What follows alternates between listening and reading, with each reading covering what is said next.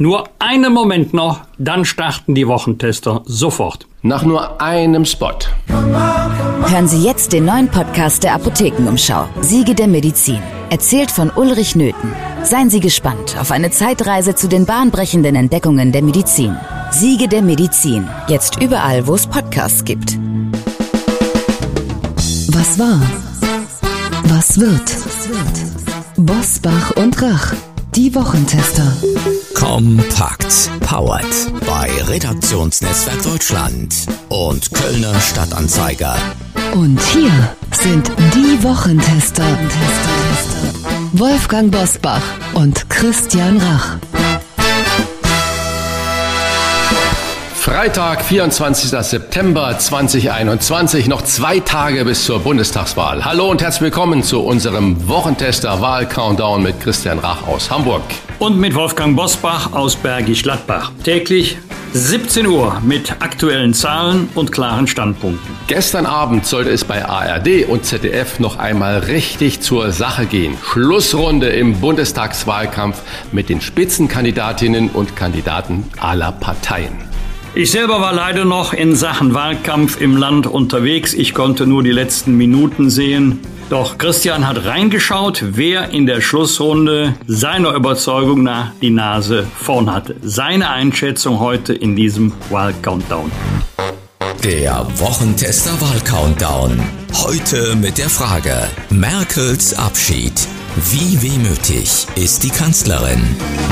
Und auch in unserem täglichen Wahlcountdown an unserer Seite ist unser Redaktionsleiter Jochen Maas mit den aktuellen Themen des Tages. Hallo aus Köln, auch von mir zum Wochentester Wahlcountdown. An dieser Stelle haben Sie ja gewöhnlich das Wort. Jochen Lagmann aus Essen soll das heute haben. Er hat uns geschrieben, Herr Lagmann hört uns immer mit großer Freude. Doch von der Folge mit CDU-Vize Volker Bouffier war er enttäuscht, denn der Herr Lagmann hätte gerne gewusst, welche persönlichen Konsequenzen Volker Bouffier als Laschet-Fürsprecher zieht, wenn die Wahl am Sonntag für die Union verloren gehen sollte. Christian hat zwar danach gefragt, also die Frage war schon da, da, doch Herr Bouffier hat die Frage in gewohnter Politikerspreche nicht beantwortet. So schreibt uns das Herr Lagmann. Herr Lagmann, da haben Sie recht. Auf die Frage nach den persönlichen Konsequenzen gab es leider keine konkrete Antwort von Volker Bouffier. Das ist kurz vor der Wahl, also so kurz vor der Wahl, sicher auch nicht ganz so einfach. Ähm, die kriegt, glaube ich, kaum jemand. Da wird bei direkten Fragen gern noch mal ausgewichen. Und letztlich sind wir aber auch ein bisschen in die Bouffier-Falle getappt. Der hessische Ministerpräsident erklärt nämlich gut und verständlich, wenn man sich Zeit für ihn nimmt. Doch von der FAZ bis zu Arne Will sind sich mittlerweile viele einig, dass Bouffier manchmal auch ein bisschen zu ausführlich wird. Das Problem ist, das ist jetzt ein Zitat, dass seine Antworten auf die ersten beiden Fragen seiner Gesprächspartner Gesprächspartner gleich eine ganze Stunde verschlingen können. In Wiesbaden ist das Alltagswissen der Berichterstatter. Das sagt immerhin Carsten Knob, Mitherausgeber der FAZ, also eine Zeitung, die der CDU sicherlich nicht so grundkritisch gegenübersteht wie die Taz. Christian, da bei Herrn Lagmann in seiner Mail bereits der Satz fiel, Markus Lanz hätte das so nicht durchgehen lassen, geloben wir Besserung, oder? Ja, das ist ja nicht so einfach. Ich finde, wie soll jemand jetzt zwei Tage vor der Wahl sagen, okay, wenn das nichts wird, dann trete ich zurück, weil ich habe ja äh, den Kanzlerkandidaten durchgeboxt gemeinsam mit äh, XY. Das ist, glaube ich, gar nicht auch unsere Aufgabe, sondern äh, wir müssen diese Fragen natürlich stellen und Oft sind die Antworten ja entlarvend, wenn man am letzten Sonntag Anne Will geschaut hat, wie Volker Bouffier permanent unterbrochen hat und wie er reingegangen ist in diese ganzen Gesprächsrunde und wie er kein Ende gefunden hat. Dann sind das natürlich äh, beschreibende Bilder, die mehr sagen als Worte. Äh, ich glaube, keiner der Kandidaten macht heute eine ganz konkrete Koalitionsaussage. Wenn man das tun würde davor, dann ist es eigentlich ein Moment der Schwäche. Ich erinnere mich an ein Gespräch, das wir mit der SPD-Co-Vorsitzenden Saskia Esken hatte. Und äh, ich habe sie danach gefragt, Mensch, Frau Esken, jetzt sagen Sie uns doch mal, ohne Koalitionsverhandlungen vorwegzunehmen, Steuer. Wenn die SPD jetzt äh, das Sagen hat und wenn sie sagen könnte, wie hoch soll der Spitzensteuersatz werden, ab welcher Einkommensgruppe? Sind es 100.000 oder 250.000 oder sagen Sie 500.000? Wir haben von Frau Esken keine Antwort bekommen. Ich finde, das muss man so stehen lassen, weil das ist entlarvend genug. Weil intern werden die natürlich darüber sprechen, werden die eine Vorstellung haben. Aber dann nicht dazu zu stehen und solche Aussagen eben nicht zu tätigen, ist auch eine Antwort. Also auch äh, nur noch mal, Markus Lanz ist natürlich ein hervorragender Talker und Frager mir persönlich manchmal etwas zu, ich sage es nicht äh, böse, meines Wort penetrant, zu sehr nachgreifend. Ich habe die Woche das Gespräch mit Kevin Kühnert gesehen. Da hat Kühnert aber auch Lanz ganz schön vor sich hergetrieben, weil er auf jede Frage eine Gegenfrage an Lanz gestellt hat. Und es ist legitim und überall liegen im Moment die Nerven blank bei den Parteien und äh, ich finde das in Ordnung und wenn Bouffier halt äh, da rumschwafelt, ist das auch eine Antwort und darüber kann man sich dann eine Meinung bilden. Wir halten fest, wir wollten ihn nicht leicht davonkommen lassen. Ähm, die Frage war da, aber so kurz vor der Wahl ist das manchmal auch ein bisschen schwierig. Für ich kann, Hörer Ich kann Herrn Lagmann verstehen, aber ich würde auch die Hörerinnen und Hörer der Wochentester nicht unterschätzen. Wenn ein Politiker eine Frage nicht beantwortet, ist das auch eine Antwort, dann will er offensichtlich eine konkrete Frage nicht beantworten. Genau. Die Antwort heißt dann, nein, ich werde überhaupt keine Konsequenzen ziehen, denn ähm, Volker Bouffier hat ja nicht durch Hand auflegen Armin Laschet zum Kanzlerkandidaten der Union gemacht. Das war der CDU-Bundesvorstand. Zwei Drittel haben für Armin Laschet votiert. Die müssten ja dann dieser Logik folgen, alle persönliche Konsequenzen ziehen. Ich hätte auch Verständnis, wenn man eher die Frage nach dem Wahltag stellt und nicht vorher. Außerdem äh, das permanente Dazwischenreden von Moderatorinnen und Moderatoren gilt als tough gegenüber der Politik. Jawohl, die grätschen dazwischen, die lassen nichts durchgehen. Ich finde es auch mal schön, wenn man jemanden ausreden lässt, damit ein Gedanke mal zu Ende formuliert werden kann. Und da kann man sich ja aus dem Gesagten selber seine Gedanken machen. Und äh, es ist tatsächlich so, das stimmt. Viele Fragen sind unangenehm. Man versucht ihnen auszuweichen, aber das bekommt das Publikum ja auch mit. Mhm. Wolfgang, das ist ja auch genau unser beider Prinzip, äh, auch mit unserer Redaktionsleitung, die ich ja mal ja loben muss, die uns ja immer top auch vorbereitet. Wir wollen ja unseren Gesprächspartnern, ob es Politiker sind, Schriftsteller oder äh, Neurowissenschaftler oder wir haben, bilden ja das gesamte Spektrum ab, einfach auch die Plattform geben, wie du es richtig gesagt hast, mal von A äh, nicht nur nach B zu denken, sondern von A bis Z zu denken und das auch mal zu formulieren. Deswegen haben wir ja auch einen Podcast, Podcast in unserer normalen Wochentesterform, der meistens zwei Stunden lang dauert. Und wir muten da natürlich unseren Zuhörern, Zuhörerinnen äh, einiges zu. Aber die Resonanz bestätigt ja das, dass äh, viele, viele das genau so schätzen, dass wir den Leuten nicht permanent äh, penetrant dazwischengrätchen, sondern ihnen auch mal den Gedanken und ihre Idee zugestehen. Und es gibt auch ähm, Hörerinnen und Hörer, die machen sich ganz andere Sorgen. Ich habe die Folge gestern Abend mit Interesse gehört. Ich frage mich allerdings, wann atmet Volker Bouffier? Ich fand, das war eine lustige Einlassung.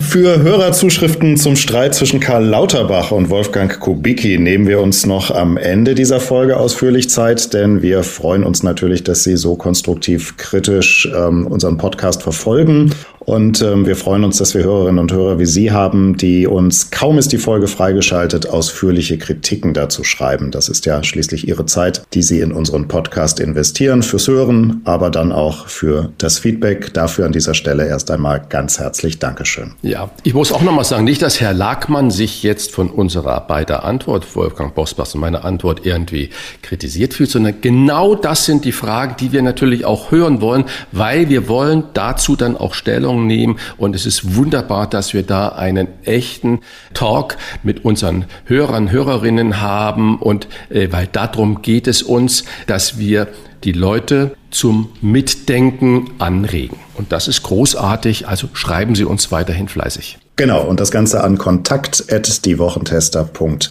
De. Wir haben noch zwei Tage bis zur Bundestagswahl. Heute ist Freitag, der 24. September und wir starten jetzt in die Top-Themen des Tages. Klartext, Klartext. Wolfgang Bosbach und Christian Rach sind die Wochentester. Tester. Das letzte ZDF-Politbarometer vor der Wahl, und ich glaube, das ist auch unsere letzte Meinungsumfrage vor der Wahl, das sieht wie auch andere Umfragen zuvor einen leichten Zugewinn für die Union. CDU, CSU liegen bei 23 Prozent und damit nur noch zwei Prozentpunkte hinter der SPD, die auf 25 Prozent kommt. Die Grünen liegen an dritter Stelle mit 16,5 Prozent. Die FDP kommt laut ZDF-Politbarometer auf 11 Prozent, die AfD auf 10 Prozent und die Linke auf 6 Prozent. Frage an euch. Nur noch zwei Prozentpunkte Differenz zwischen Union und SPD beim ZDF-Politbarometer, Forschungsgruppe Wahlen, die in der Regel relativ dicht auch an den Endergebnissen liegen. Das bedeutet doch übersetzt, es ist noch alles offen und es wird so spannend wie nie bei dieser Bundestagswahl, oder?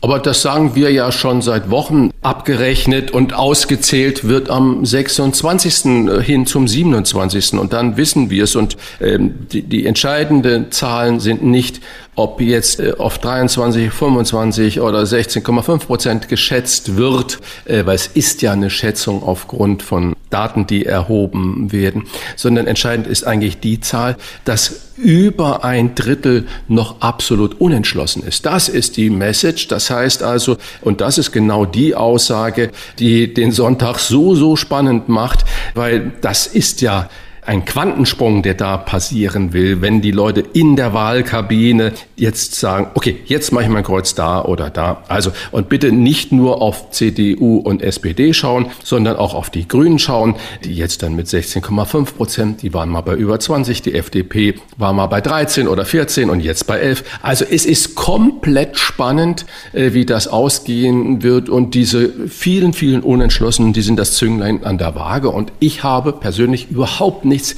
gegen einen so spannenden Wahlkampf, weil wenn alles nur vor sich hin plätschert, haben wir keine Sorgen. Und es heißt, die Sorgen sind überall angekommen und die Probleme, auf die wir zurennen, sind angekommen und die Leute werden am Sonntag entscheiden, in welche Richtung es geht. Also ich bin äh, gespannt, was wir da am Sonntag erleben werden. Ja, das ist demoskopisch ein Kopf-an-Kopf-Rennen, das bleibt es auch. Das erhöht auch vielleicht zunächst die Spannung und dann die Wahlbeteiligung. Das wäre ja ein erfreulicher Nebeneffekt und Umfragen haben immer Fehlertoleranzen, allerdings nach unten und nach oben. Äh, und vielleicht bleibt es ja bis Sonntag 18 Uhr so spannend.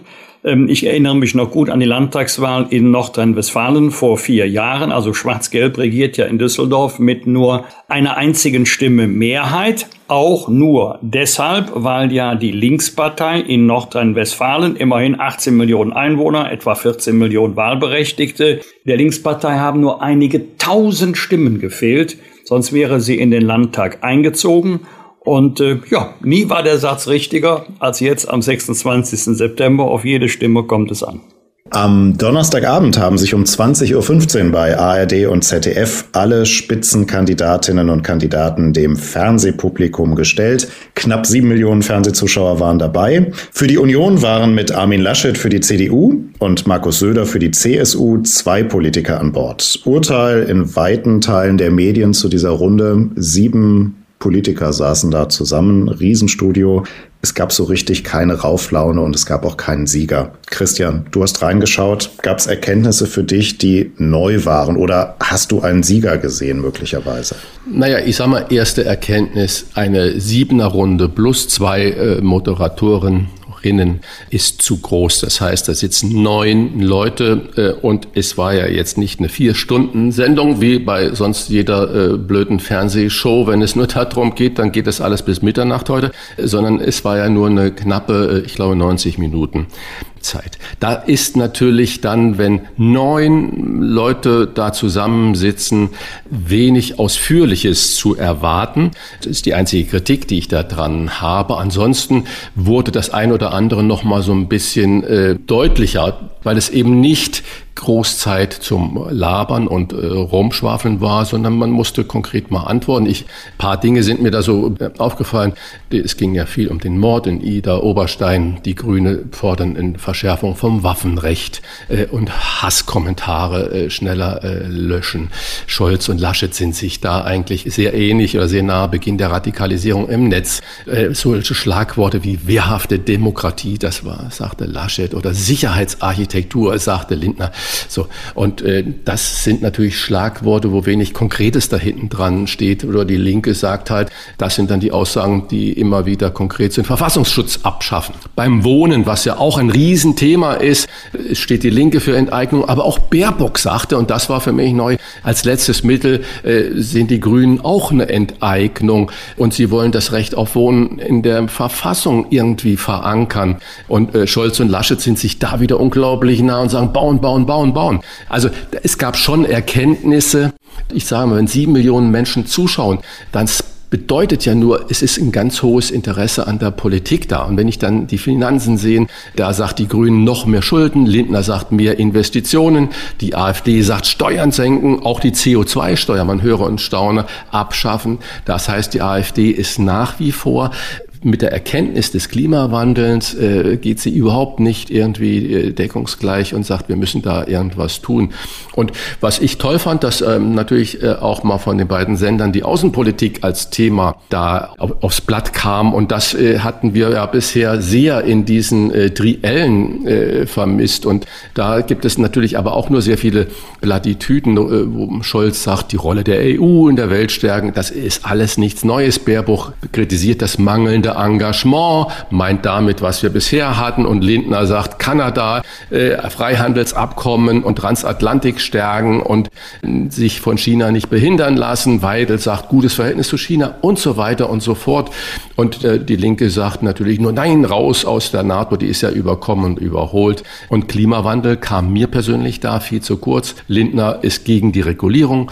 Laschet sagt, die Industriegesellschaft umwandeln und Baerbock sagt, die Ausstiegszeit Zeiten für Kohle zu verkürzen. Das ist alles nichts Neues. Trotzdem gab es diese ein, zwei Punkte, wo ich gesagt habe, hoppla, ich wusste nicht, dass die Grünen zum Beispiel auch an Enteignung denken als letztes Mittel, dass man halt da schon die ein oder andere Erkenntnis hatte. Aber es gab auch unglaublich viel Schlagworte wie wehrhafte Demokratie, Sicherheitsarchitektur. Bei jedem Ereignis, das irgendwie schlimm ist, wo Leute zu Schaden kommen, sagen wir immer wehrhafte Demokratie. Aber konkret ändert sich da nichts. Danke für deinen kompakten ähm, Einblick nochmal. Ich glaube, wer es nicht geschaut hat und wer nicht zu den sieben Millionen gehört hat, der hat jetzt, glaube ich, nochmal einen ganz guten Überblick bekommen über die letzten Positionen, die da nochmal differenziert zusammengezurrt wurden. Jetzt spricht auch die SPD von Platz zwei. Wer und warum, das erfahren Sie nach einer kurzen Werbeunterbrechung. Wir bedanken uns bei unserem Werbepartner Bookbeat für die freundliche Unterstützung unseres Wahl-Countdowns.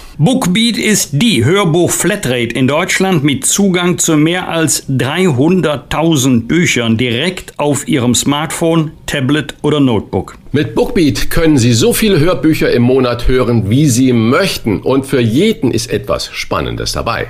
Zur Bundestagswahl hat Bookbeat eine besondere Liste mit aktuellen Titeln angelegt. Diese finden Sie in den Show Notes verlinkt. Und natürlich finden Sie bei Bookbeat auch die spannendsten Hörbücher unserer Wochentester-Gäste. Lieblosigkeit macht krank von Professor Gerald Hüther zum Beispiel. Ein Buch über unsere Selbstheilungskräfte, die uns tatsächlich gesünder und auch glücklicher machen können. Sie waren begeistert von Gerald Hüther in unserem Podcast und können seinen Bestseller mit der Premium Flatrate von Bookbeat hören. Unter bookbeat.de slash Wochentester erhalten Sie einen Gratismonat Bookbeat Premium und können die Hörbuch Flatrate auf die Probe stellen. Ein Monat Bookbeat Premium gratis, exklusiv für Wochentester Hörerinnen und Hörer. Sichern Sie sich unser Angebot im Internet unter bookbeat.de slash Wochentester. Oder nutzen Sie einfach den Rabattcode Wochentester. Alles kleingeschrieben, gute Unterhaltung mit Bookbeat, der Hörbuch Flatrate. SPD-Chef Norbert Walter Borjans erwartet, dass sich SPD und Union nach der Bundestagswahl auch als jeweils Zweitplatzierte um die Bildung einer Koalition bemühen.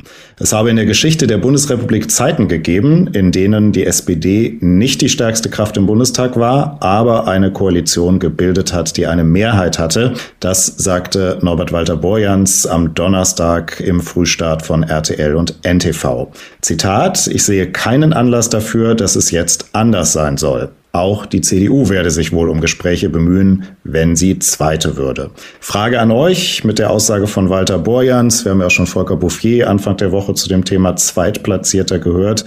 Haben sich ja nun beide GroKo-Parteien so ein bisschen committed, dass sie auch bei einer Niederlage verhandeln wollen. Ist das taktische Schadensbegrenzung oder politische Verantwortung für den Tag danach, nämlich für den Montag? Denke, wenn man das gefragt wird und man schon keine Aussagen über Koalitionen geben kann, geben möchte, dann ist das zumindest eine klare Aussage. Äh, wenn die SPD äh, in diesen Bereichen sich wirklich dann nach dem Wahlabend wiederfindet, wie die Demoskopen das voraussagen, dann ist es an sich schon ein Erfolg für die SPD. Wenn die CDU sich in dem Bereich findet, ob sie jetzt einen Prozentpunkt mehr als die SPD hat oder einen Prozentpunkt weniger, spielt dabei keine Rolle. Aber wenn die CDU nur Mitte 20 Prozentpunkte oder Anfang 20 Prozentpunkte bekommt, ist es natürlich eine schallende Ohrfeige so oder so. Und äh, deswegen glaube ich, es ist zuerst einmal zumindest für die SPD legitim zu sagen, wenn wir so stark werden, wie das im Moment aussieht, äh, haben wir natürlich auch als, wenn wir nur die Nummer zwei sind, den Wählerauftrag bei der CDU, würde ich das kritischer sehen. Das habe ich die Tage schon gesagt. Äh, wenn die CDU äh, 10 Prozentpunkte, 8 Prozentpunkte verliert, ist das eine richtige Watschen vom Wähler.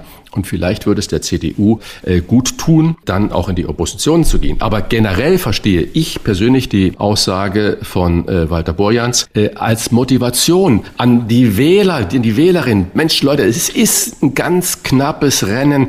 Geht doch alle wählen. Und das finde ich ist legitim und richtig, weil er möchte seine Partei oder die anderen möchten ihre Parteien stärken. Und das geht nur über eine sehr, sehr hohe Wahlbeteiligung. Und äh, dann zu sagen, komm, lasst uns doch alle noch mal da angreifen, sonst natürlich gehen wir auch als zweitstärkste äh, Partei in Koalitionsverhandlungen, aber besser wäre, stärkste zu werden. Ich finde es in Ordnung. Also Walter Borjans hat ganz kurz und knapp recht. Er hat recht, denn äh, wenn er an 1976 denkt, damals hat die Union mehr als 48 Prozent der Stimmen bekommen und wo ist sie gelandet? In der Opposition, weil SPD und FDP die sozialliberale Koalition fortgesetzt haben. Aber es werden jetzt am Sonntagabend mit großer Wahrscheinlichkeit mehrere Koalitionsoptionen möglich sein. Und ich gehe mal davon aus, dass sich die Nummer eins, wer immer es sein wird, als erster um Koalitionsgespräche bemühen wird. Aber ausschließen kann man es nicht, dass auch der Zweitplatzierte dann sagen wird, ich guck mal, ob ich neben einer rechnerischen auch eine politische Mehrheit für eine Koalition bekomme. Wolfgang, mich würde aber dein Standpunkt interessieren, wenn die CDU nicht nur jetzt sagen wir ein Zehntel Prozent hinter der SPD ist, sondern äh, ein, zwei Prozentpunkte, drei Prozentpunkte hinter der SPD wäre. Opposition oder trotzdem koalieren? Dann würde es mich wundern, wenn eine Koalition überhaupt zustande kommen könnte. Äh, denn wenn es so kommt, Du hast das ja jetzt nicht prognostiziert, sondern du hast Nein, das genau. nur als möglich genau. dargestellt, genau. Jedenfalls nicht ausgeschlossen. Dann sind andere Koalitionen wesentlich wahrscheinlicher, weil es dann neben einer rechnerischen Mehrheit für andere Koalitionen auch größere politische Schnittmengen links von der Union geben wird. Eine Lage wäre für die Union allerdings schwierig. Wir müssen mal zurückdenken an die letzte Bundestagswahl. Da gab es ja Bemühungen, die Jamaika-Koalition zu schmieden. Das war der erste Versuch seit 1949 aus drei Parteien auf Bundesebene eine Koalition zu bilden. Es hat lange Verhandlungen gegeben. Die FDP ist ausgestiegen. Dann die Rückkehr zur sogenannten Großen Koalition, was für die SPD gar nicht leicht war. Da musste der Bundespräsident äh, sich noch die Parteigenossen zur Brust nehmen sozusagen aus staatspolitischer Verantwortung kann jetzt die SPD nicht Nein sagen. Wenn es so kommen sollte, was ich nicht glaube, aber man kann nichts ausschließen, wenn es so kommen sollte, dass die SPD gewinnt, Union zweite und alle anderen scheitern, kann die Union nicht sagen. Von der SPD erwarten wir natürlich, dass sie in eine große Koalition als Juniorpartner eintritt, aber das ist als Union für uns selbstverständlich nicht möglich. Das ginge dann auch nicht aber der Fall ist sehr unwahrscheinlich. Ein Thema mit Augenzwinkern habe ich noch für euch. Zitat. Ich bin wohl der freundlichste CSU-Vorsitzende, den je ein CDU-Vorsitzender erleben durfte oder Vorsitzende. Denken Sie nur an Horst Seehofer und Angela Merkel oder Franz Josef Strauß und Helmut Kohl. Nicht mal die SPD hat Olaf Scholz so gefeiert auf ihrem Parteitag wie die CSU Armin Laschet. Das sagte CSU-Chef Markus Söder in einem Interview mit dem Portal web.de. Frage an euch, ist Söder wirklich so freundlich oder hinken seine Vergleiche mit Seehofer und Strauß und überhaupt, warum hat er eigentlich Edmund Stoiber in der Aufzählung vergessen? Gerade gestern äh, in der Schlussrunde hat Söder voll hinter Laschet gestanden, hat ihn gestärkt, hat neben ihm gestanden, hat ihn also wirklich auch gepusht, ist in die zweite Reihe. Das kann man äh, Söder in der Situation abnehmen. Es ist ja jetzt äh, am, nach dem Hickhack am Anfang um Kanzlerkandidatenschaft in der CDU, CSU, hat er erkannt, wenn die jetzt streiten, ist es alles verloren äh, für die Union. Also äh, stellt er sich da hinten an und stärkt und tut. Und das ist auch richtig so. Aber wir haben ja gestern über Blume, den Generalsekretär der CSU, gesprochen, was er da schon über Erneuerung gesagt hat.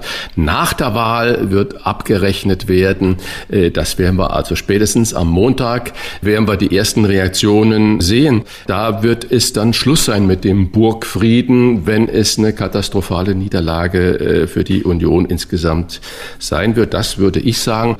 Söder hat jetzt keine andere Chance als äh, Schmusibusi zu machen und äh, die Vergleiche, ob er jetzt äh, Stoiber vergessen hat oder nicht. Ich glaube nicht, dass es ein Watschen für Stoiber war, sondern äh, Stoiber war ja ein ernstzunehmender Kanzlerkandidat, der letzte der CSU und hat ja auch nur ganz, ganz knapp verloren. Und äh, ich denke nicht, dass er da Stoiber bewusst außen vor gelassen hat. Also zunächst mal hat äh, Markus Söder 100 Prozent recht. Aktuell ist er der freundlichste CSU-Vorsitzende gegenüber dem CDU-Vorsitzenden bis Sonntagabend. Wenn die Wahl für die Union nicht gut ausgeht, ahne ich, wie es am Montag weitergeht.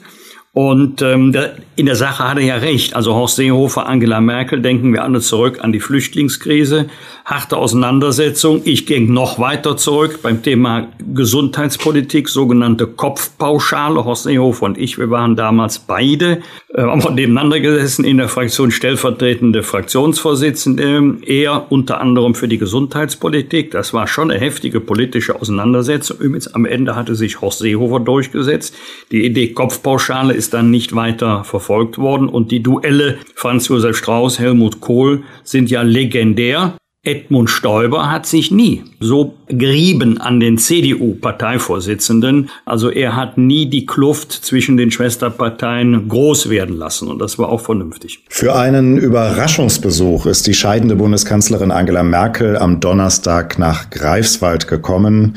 Ich wollte noch mal Arrivederci sagen, sagte Merkel auf dem Wochenmarkt zu einer Blumenverkäuferin. Zuvor war sie zusammen mit ihrem Nachfolger als CDU-Direktkandidat für den Bundestag Georg Günther und dem CDU-Spitzenkandidaten zur Landtagswahl in Mecklenburg-Vorpommern Michael Sack durch die Fußgängerzone gegangen und hatte Geschäfte besucht. Sie wurde umringt von überraschten Passanten und hat sich immer wieder Zeit für Selfies genommen. Sehr emotionaler Auftritt.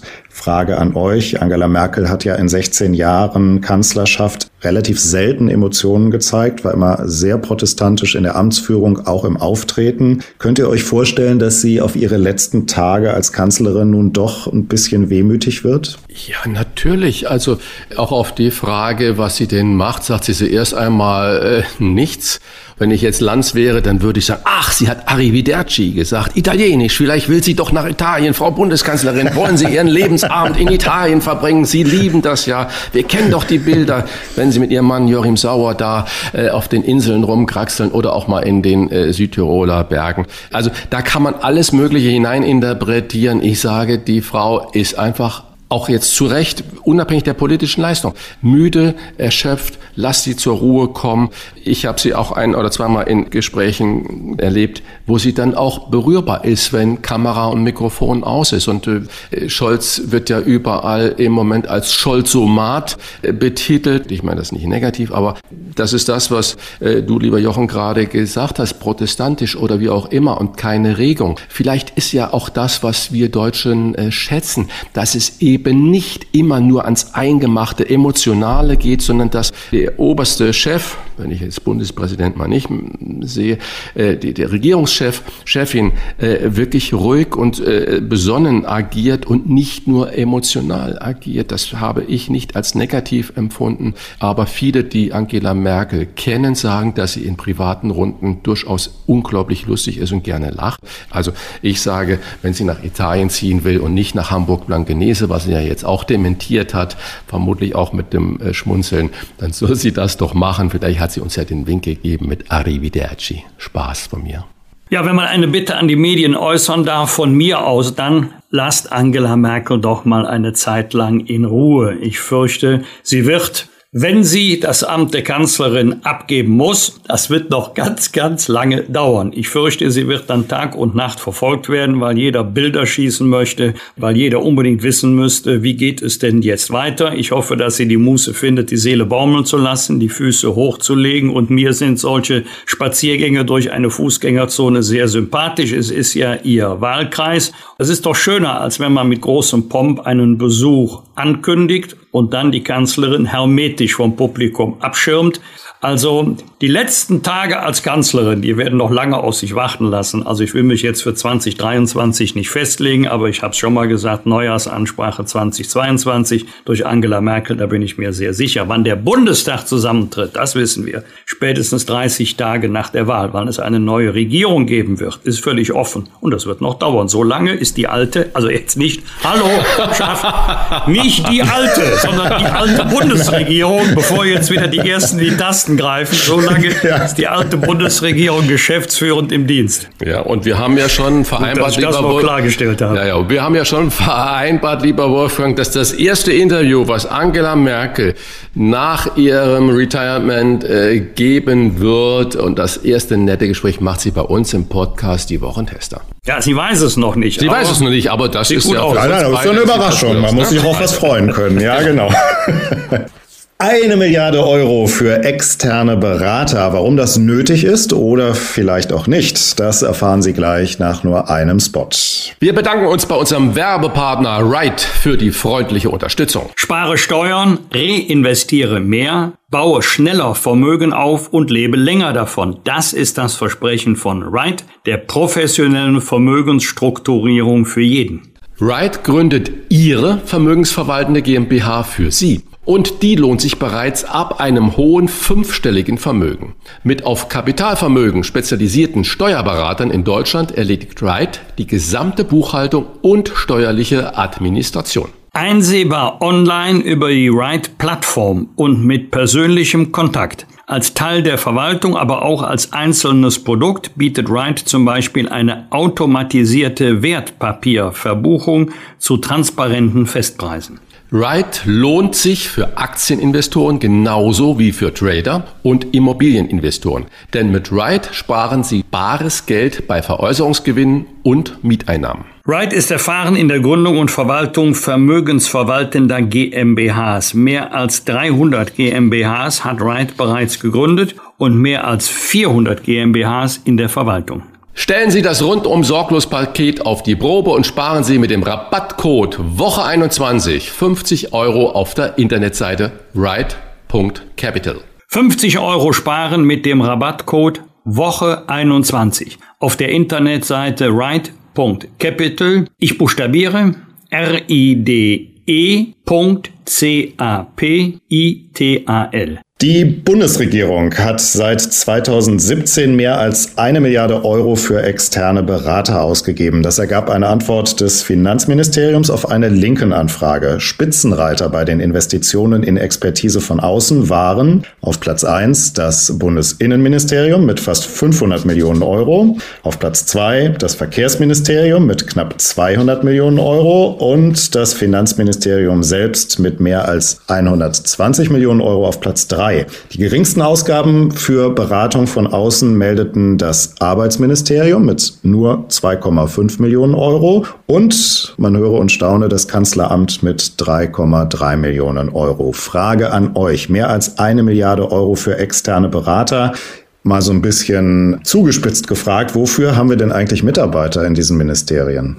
Ja, ist für mich als Außenstehender schwer zu sehen, aber ich glaube, äh, Fachkompetenz ist das Entscheidende, was wir brauchen. Und vermutlich äh, sind nicht alle Mitarbeiter in den Ministerien so hoch fachspezifisch ausgebildet, wie die Fragestellungen, auch die modernen Fragestellungen. Das brauchen, wenn ich mir Juristerei angucke, das kann Wolfgang natürlich viel besser noch erklären. Es ändert sich so viel bei den Steuern, äh, dass meistens noch nicht mal Steuerberater durchgucken. Anwälte müssen hochspezialisiert sein. Ich glaube, es ist verständlich, dass man Ausgaben für externe Berater hat. Wir gehen mal davon aus, dass da kein Schmuh passiert. Das wäre schlimm bei diesen hohen Beträgen, wenn es wirklich um Input geht, habe ich gegen sachkundige Beratung überhaupt nichts einzuwenden. Und wenn ich da äh, an ein Interview denke, jetzt zitiere ich nochmals Markus Lanz, dass er mit Susanne Henning-Welso führte über Einkommenssteuer und Vermögenssteuer und Migrationspolitik, dann denke ich, dass da unglaublich viel Fachberatung notwendig wäre.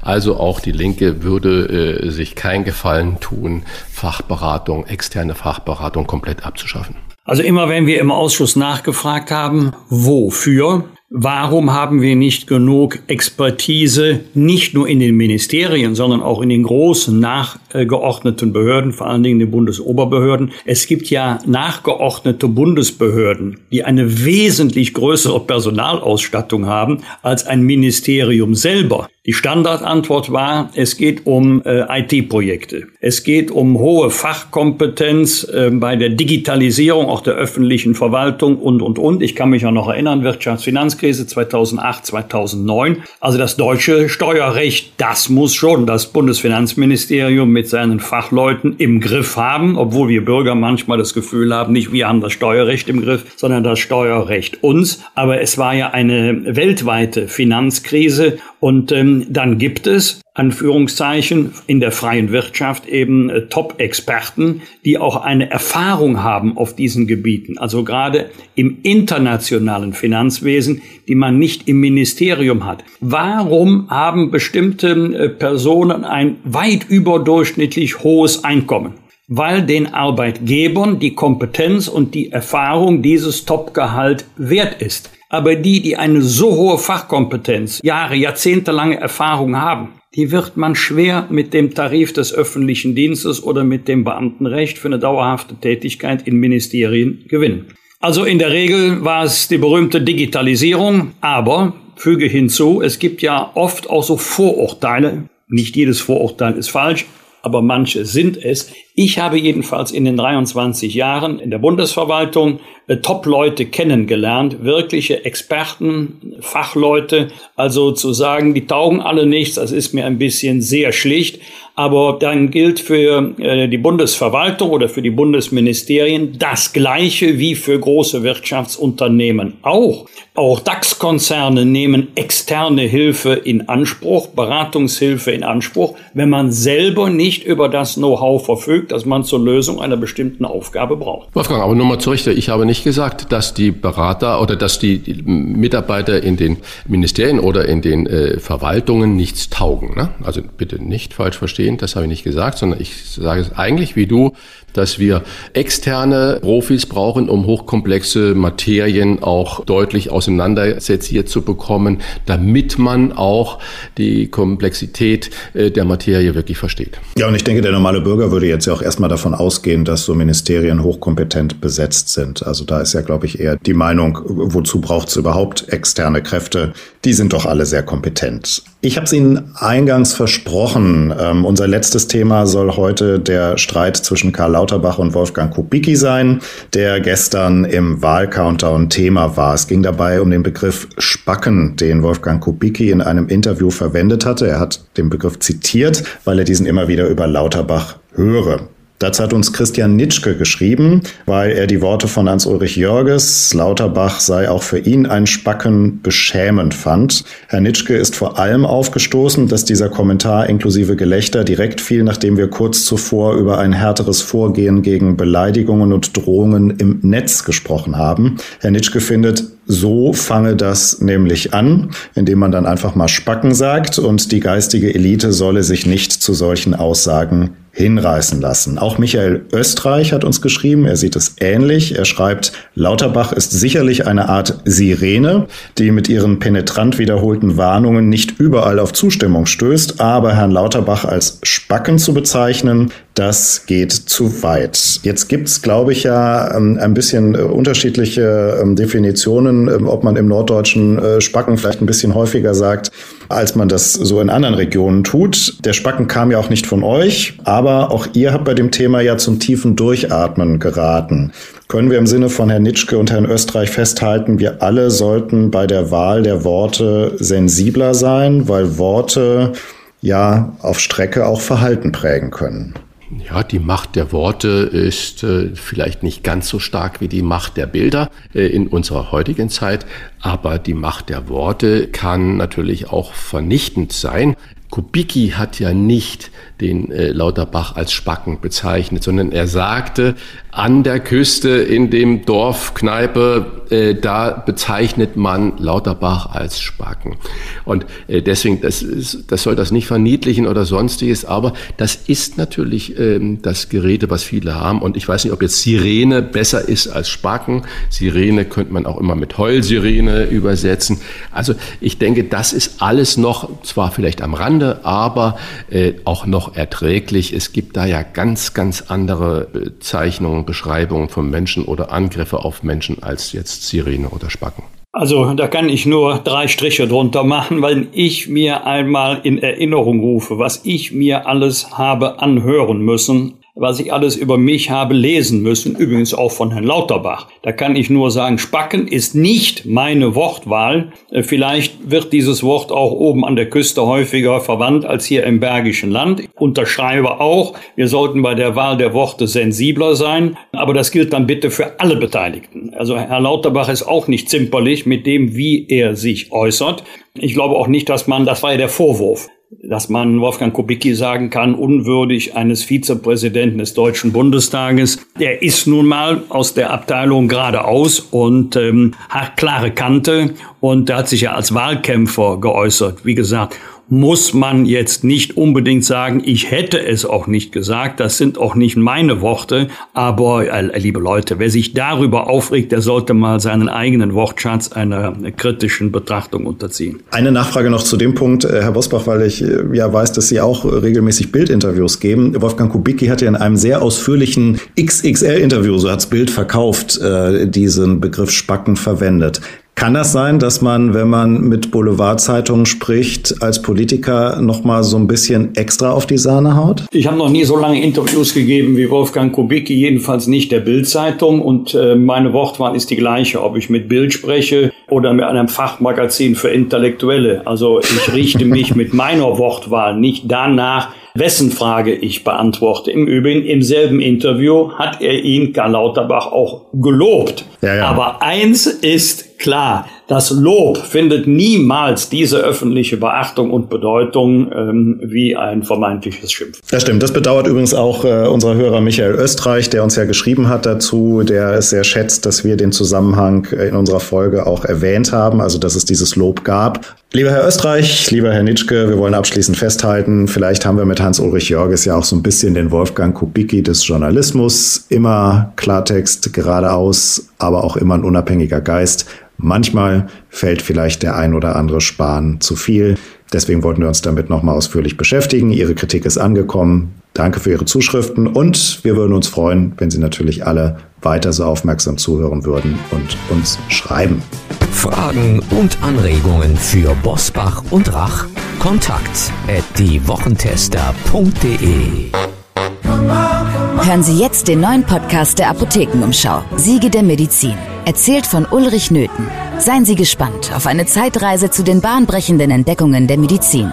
Siege der Medizin. Jetzt überall, wo es Podcasts gibt. Das waren die Wochentester Kompakt, der Wahl-Countdown mit Unterstützung vom Kölner Stadtanzeiger und dem Redaktionsnetzwerk Deutschland. Und morgen, Punkt 17 Uhr, sind wir wieder für Sie da, dann mit dem Neurowissenschaftler Dr. Henning Beck, der uns erklären wird, warum es zwischen Wahlumfrage und Wahlkabine mehr als nur einen kleinen Unterschied gibt. Danke für Ihre Zeit, sagen Christian Rach und Wolfgang Bosbach. Was war? Was wird? Wolfgang Bosbach und Christian Rach sind die Wochentester. Ein maßgenau Podcast. Powered bei Redaktionsnetzwerk Deutschland und Kölner Stadtanzeiger.